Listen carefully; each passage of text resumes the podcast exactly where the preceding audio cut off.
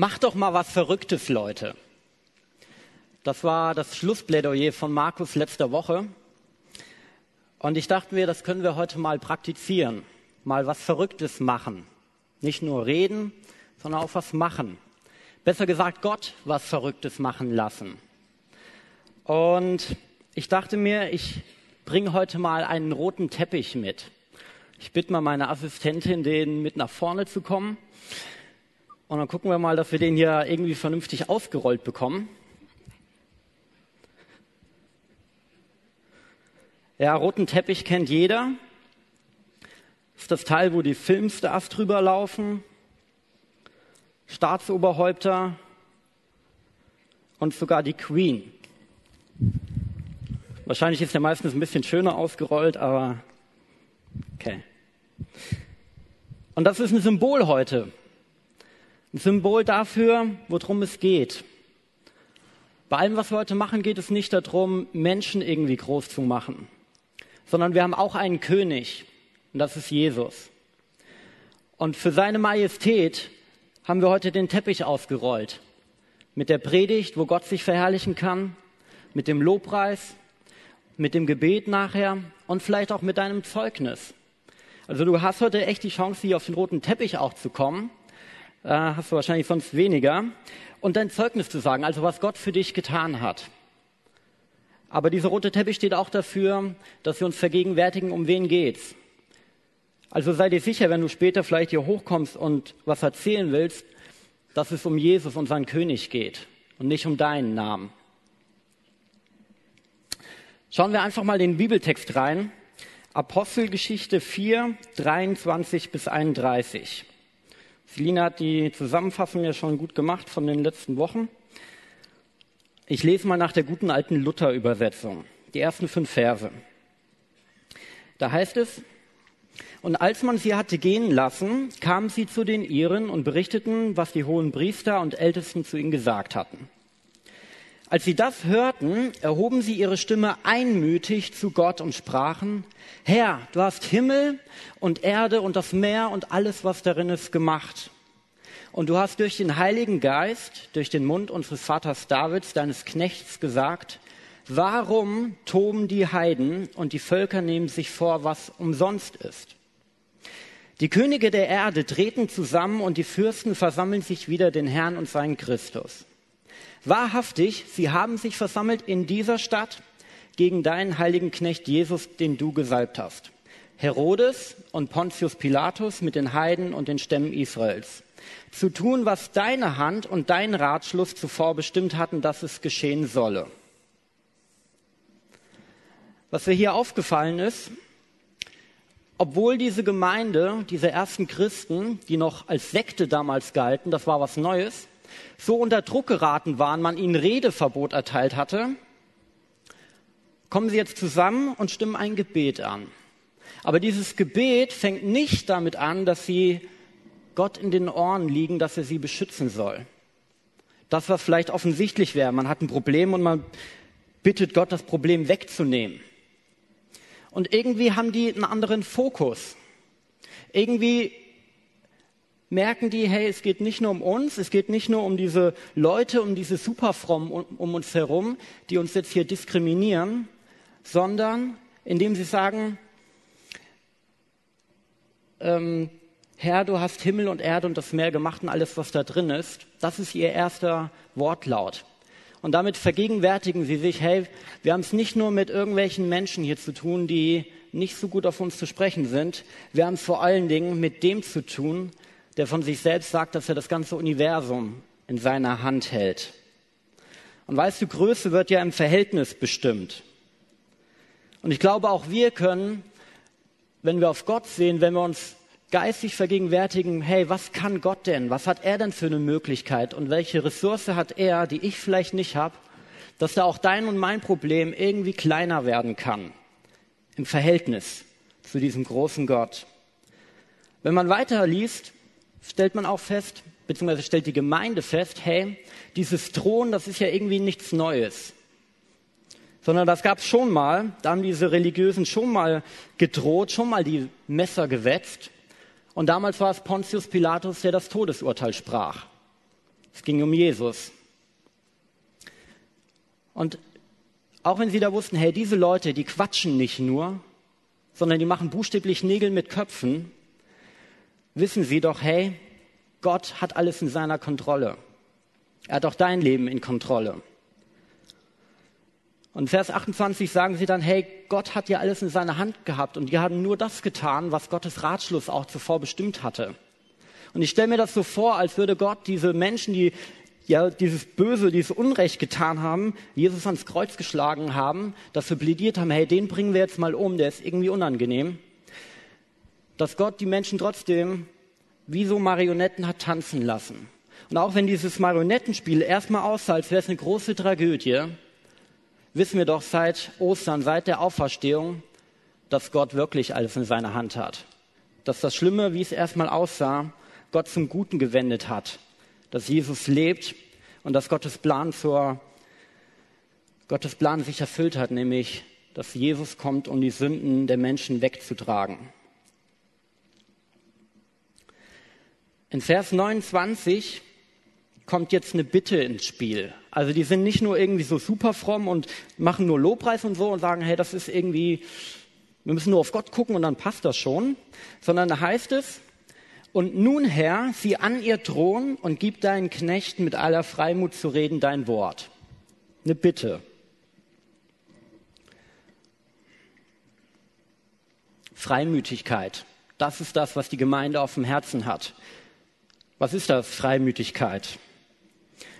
Gut, das ist sowas wie die innere Freiheit, das zu sagen, authentisch zu sagen und auch mutig zu sagen, was dir auf dem Herzen liegt. In dem Fall Gottes Wort. Die Botschaft, hey, Jesus stirbt für Sünder, er lebt, er kann Leute retten und er liebt. Das ist die Botschaft. Und auch wenn die anderen nicht passt, sagen die, wir wollen Freimütigkeit haben. Gott gibt uns diesen Mut, die Botschaft rauszuhauen. Ich wohne ja in Oldenburg und vor kurzem ging ich da so die Straße entlang. Der hielt neben einem Bus und eine afrikanische Frau mit einer schweren Tasche und einem kleinen Zettel stieg aus, lief direkt vor mir entlang. Und es sah so aus, als würde sie irgendwas suchen und sie fragte mich dann auch, äh, wo das und das ist. Sie konnte sehr wenig Deutsch, ich konnte noch weniger Englisch, aber irgendwie habe ich die Frau dann doch verstanden. Hab dann die ihre Tasche getragen und wir haben diese Adresse gesucht. Und als wir ankamen, war das so ein, eine Bruchbude. Das war irgendwie was von der Caritas, wo diese Frau heute Nacht übernachten konnte. Wusste nicht wohin. Und da irgendwie auch kein Mensch war, stand ich einfach ein bisschen bei ihr und habe mal zugehört, was so ein Mensch zu erzählen hat. Und da kam schnell raus, wie verzweifelt diese Frau ist. Hoffnungslos. Kein Job, keine Bleibe, irgendwie familiär alles kaputt. Und die Frau war hilflos. Und ich stand daneben und ich war genauso hilflos, weil ich die ganze Zeit sagte, okay, Heiliger Geist, was soll ich machen? Was kann ich sagen? Als guter Christ denkt man ja, muss ja Jesus ins Spiel bringen. Aber habe ich nicht gemacht.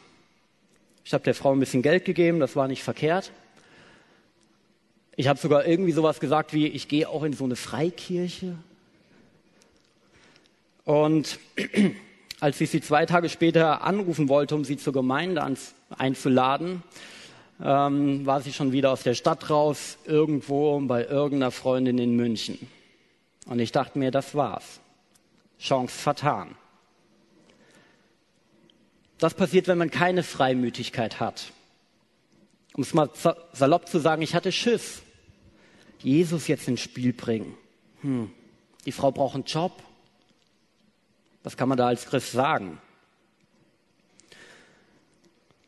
Aber irgendwie, was mich an diesem Text hier auch ermutigt hat, als mir klar wurde, wer betet denn da um Freimütigkeit? Welche Leute sind das? Das war die ganze Gemeinde, 120 Leute inklusive der Apostel, Petrus, die saßen mittendrin.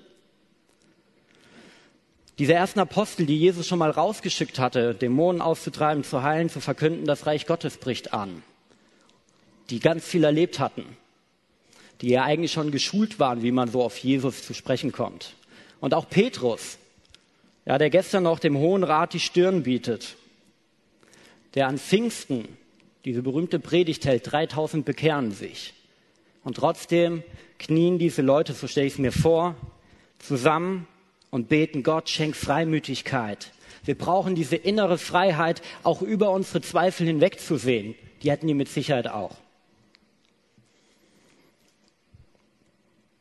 Und weißt du, auch wenn es heute auch um dieses Thema Wunder geht, dass Gott was Außergewöhnliches tut, so ist es doch auch hier im Text nicht das Erste, wofür die beten. Hauptsache mal ein Wunder raushauen, dann klappt das schon. Sondern die sagen, hey, es geht um die Botschaft. Das ist das, wo es auch heute drum geht, wo es eigentlich immer drum geht, dass wir das Richtige sagen, dass wir Jesus ins Spiel bringen.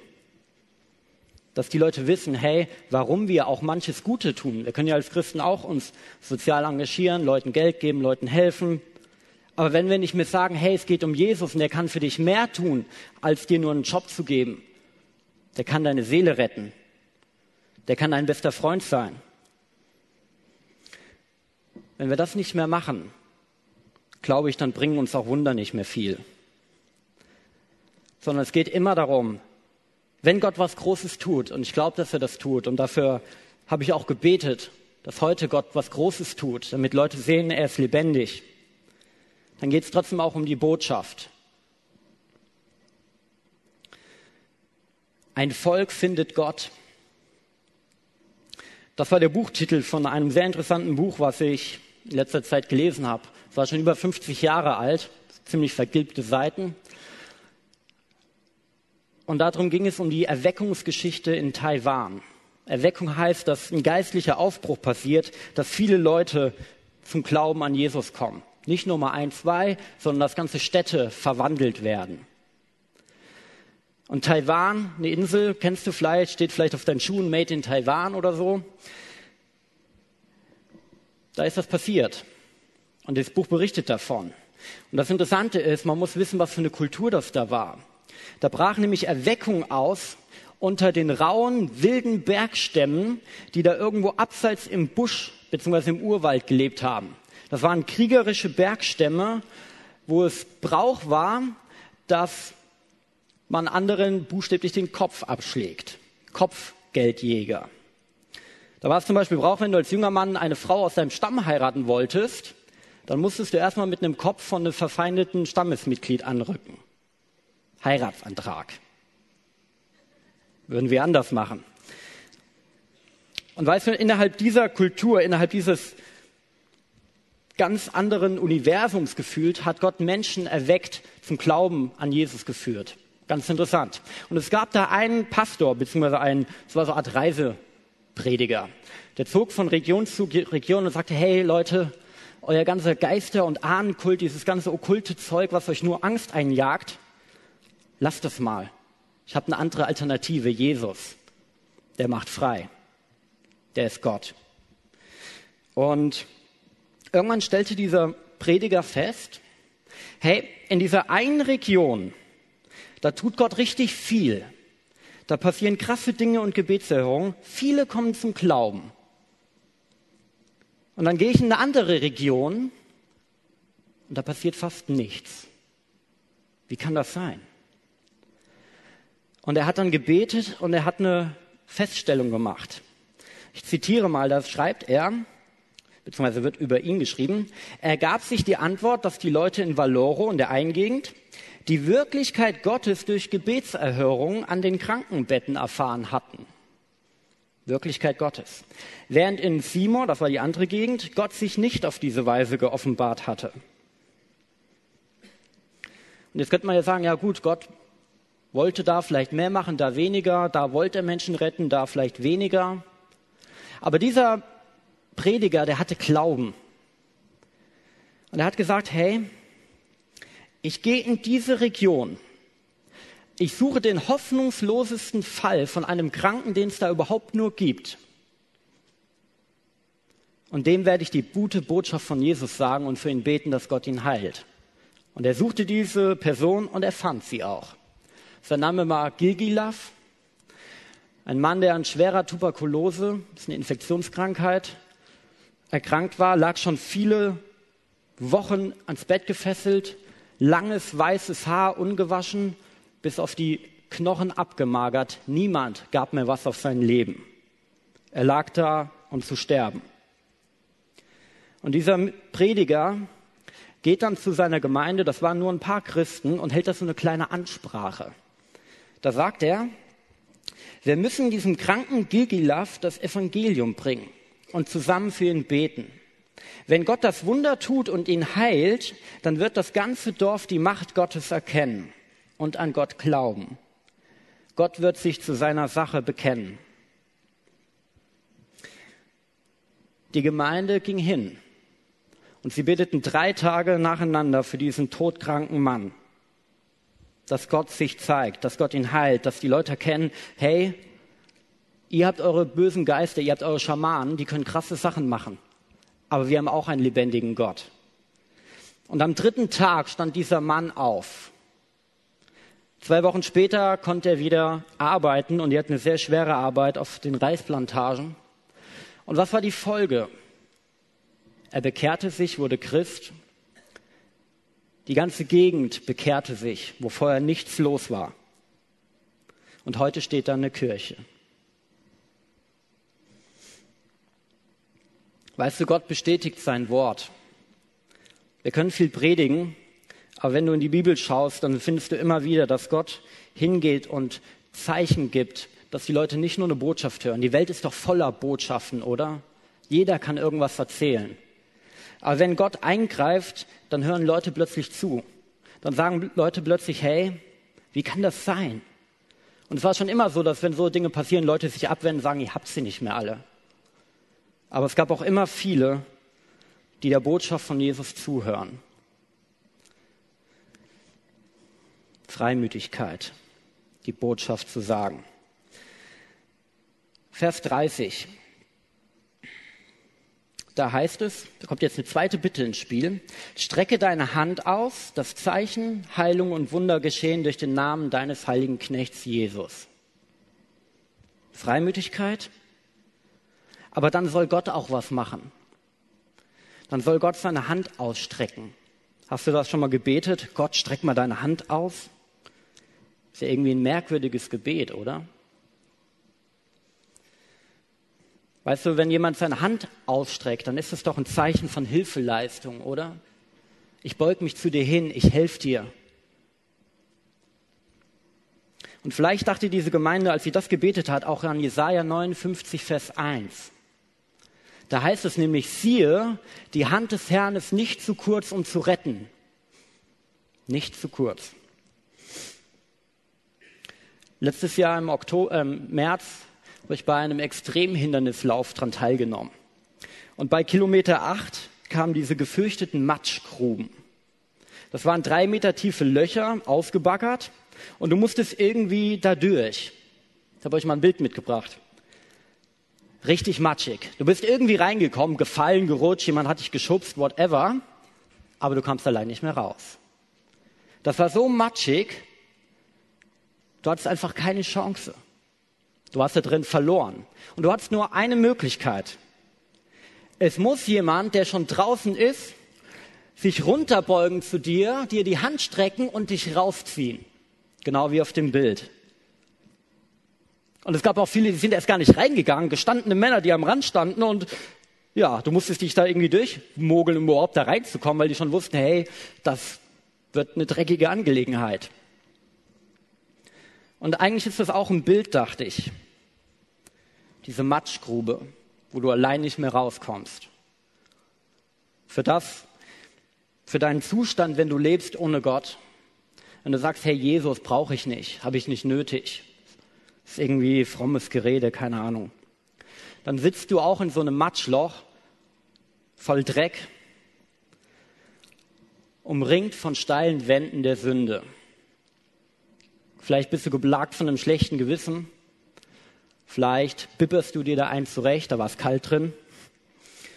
Vielleicht bist du resigniert, hoffnungslos.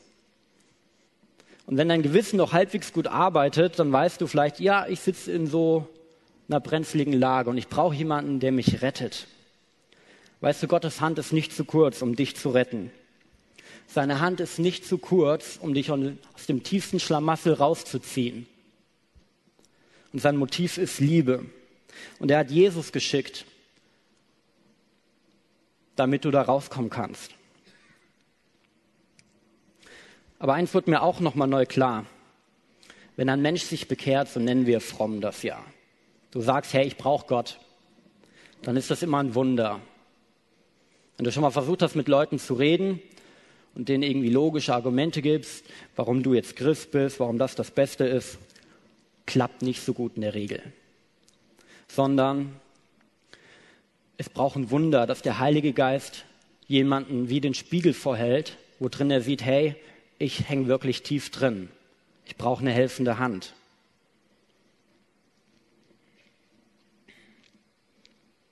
Und deswegen glaube ich, können wir auch als Christen uns wieder darüber Gedanken machen, dass wir für Wunder beten. Nicht nur für irgendwelche spektakulären Sachen, sondern für das größte Wunder überhaupt. Dass die Botschaft, die wir vielleicht auch mit Freimütigkeit dann sagen, ankommt. Dass Menschen gerettet werden. Aber Gottes Hand steht noch für was anderes. Sie rettet nicht nur, sondern Gottes Hand ist eine mitleidende Hand. In Markus 1, 40 bis 42 wird eine Begebenheit berichtet, wo ein Kranker zu Jesus kommt, ein Aussätziger, das war ein Verstoßener, ein Außenseiter, der hatte nichts zu lachen. Und der kommt jetzt zu Jesus und hört mal, was Jesus macht. Einmal kam ein Aussätziger zu Jesus, warf sich vor ihm auf die Knie und flehte ihn an. Wenn du willst, kannst du mich reinmachen. Von tiefem Mitleid ergriffen, streckte Jesus die Hand aus und berührte ihn. Ich will es, sagte er, sei rein. Im selben Augenblick verschwand der Aussatz und der Mann war geheilt. Heilungswunder. Und was lesen wir hier, warum Jesus das tat? Ich sage mal provokant, er tat es, weil er nicht so ist, wie wir häufig sind. Mitleid, tiefes Mitleid. Weißt du, Jesus ist ja gekommen, die ganze Welt zu retten. Und dann kommt so ein Mensch und irgendwie hat er trotzdem Zeit für ihn. Er hat auch Zeit für dich. Und er streckt ihm die Hand hin dem Menschen, dem niemand die Hand reichte. Und sein Motiv war Mitleid. Gott leidet auch mit dir mit. Wenn du hier bist, hast eine körperliche Krankheit, irgendwas vielleicht auf deiner Seele, was dich belastet. Gott leidet mit und er tut etwas. Aber auch dieses Mitleid ist auch ein Prüfstein. Vielleicht wünschst du dir auch, hey, Gott, mach doch mal durch mich was. Tu mal was Außergewöhnliches auf mein Gebet hin. Dann gibt es einen Prüfstein und der heißt Mitleid. Dass wir den Leuten wirklich was Gutes tun wollen, dass wir aus Liebe ihnen das geben, was Gott uns gegeben hat. Und die Frage ist ja auch, glaubst du, dass Jesus damals diesem Aussätzigen die Hand hinhält, ihn heilt? Und heute, wenn du heute kommst zu Jesus, würde er dir die kalte Schulter zeigen Glaubst du das? Ich glaube, Jesus hat sich nicht verändert. Ich glaube, er hat immer noch Mitleid und deswegen hilft er Bedürftigen.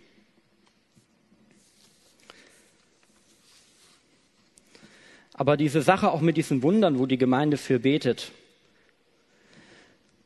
hat auch noch einen anderen Charakter, nämlich Wunder verherrlichen Gott.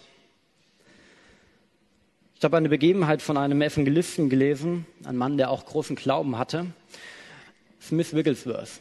Und er wollte irgendwann verreisen, setzte sich in einen Zug, in ein Abteil, und da saß eine junge Frau.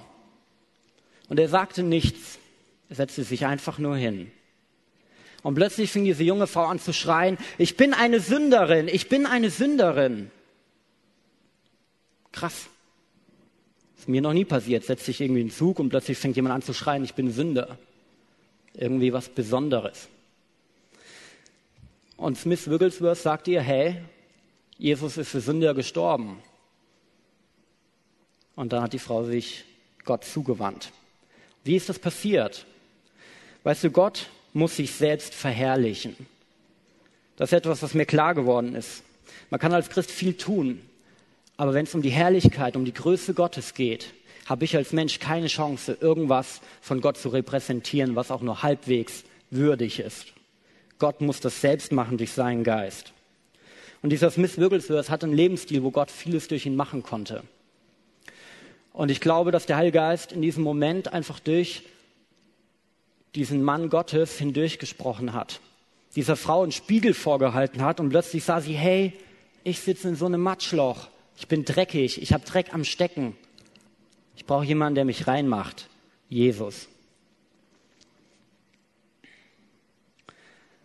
Und darum geht es auch heute, dass wir Gott eine Bühne geben, wo er sich selbst verherrlichen kann. Und das können wir nicht immer alles kontrollieren und steuern, aber Gott kann doch mehr tun, als wir tun können.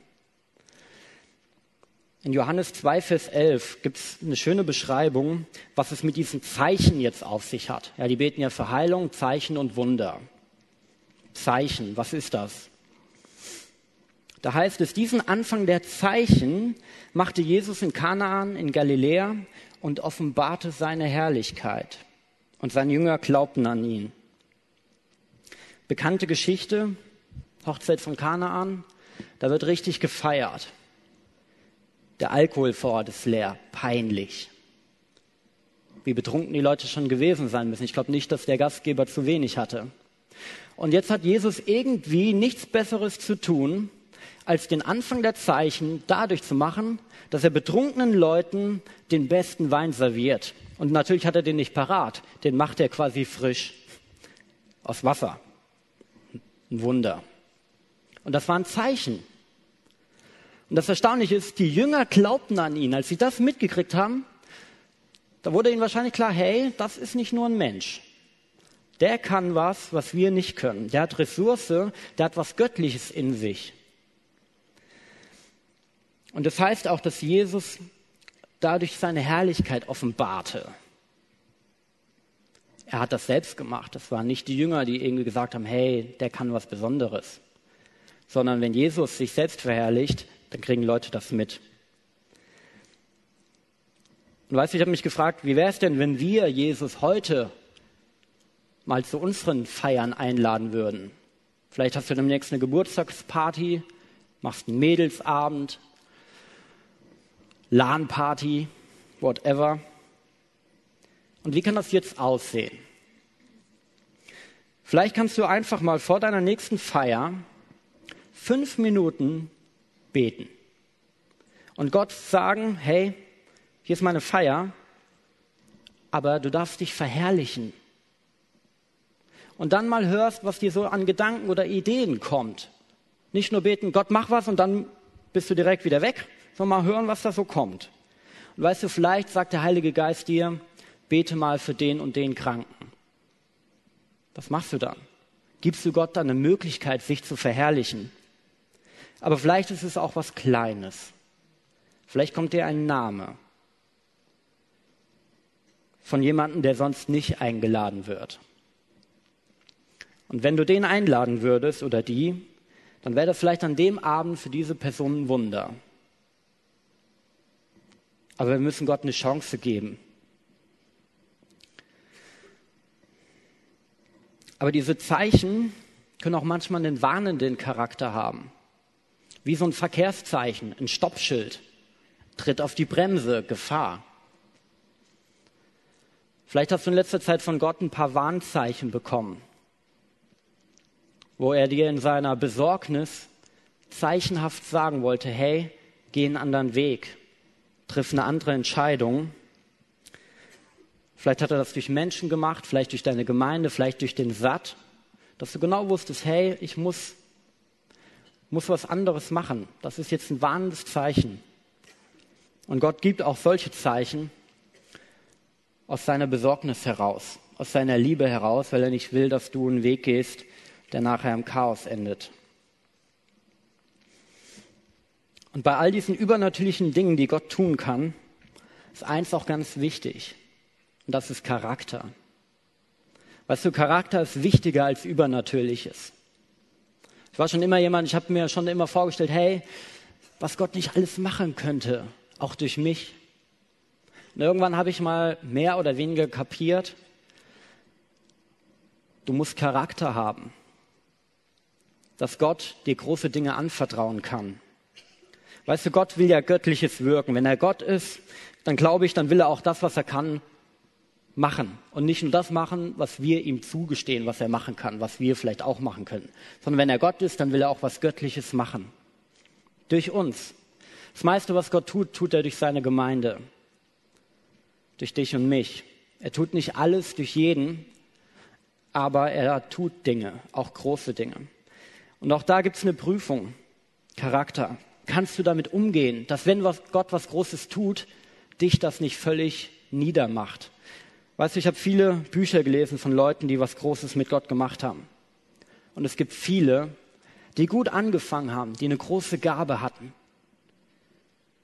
die schlecht weitergemacht haben und die am Ende gottloser waren, als sie jemals waren, weil ihr Charakter damit nicht umgehen konnte, weil sie keinen Charakter hatten, weil sie vielleicht die Gabe auf ihre eigene Fahne geschrieben haben. Hey, wenn ich bete, werden Leute geheilt.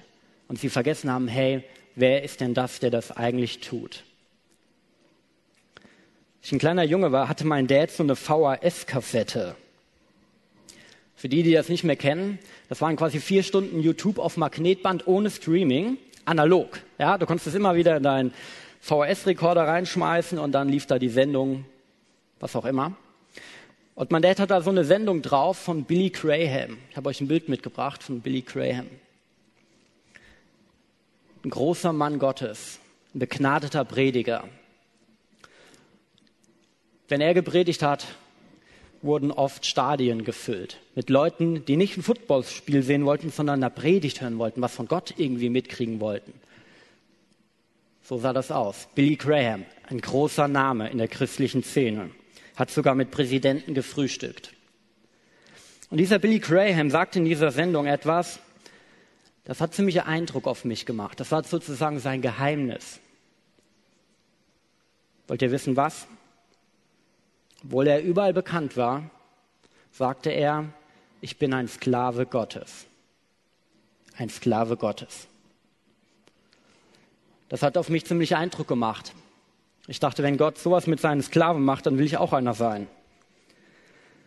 Und habe das auch hinten in meine Bibel reingeschrieben, von heute an ein Sklave Gottes.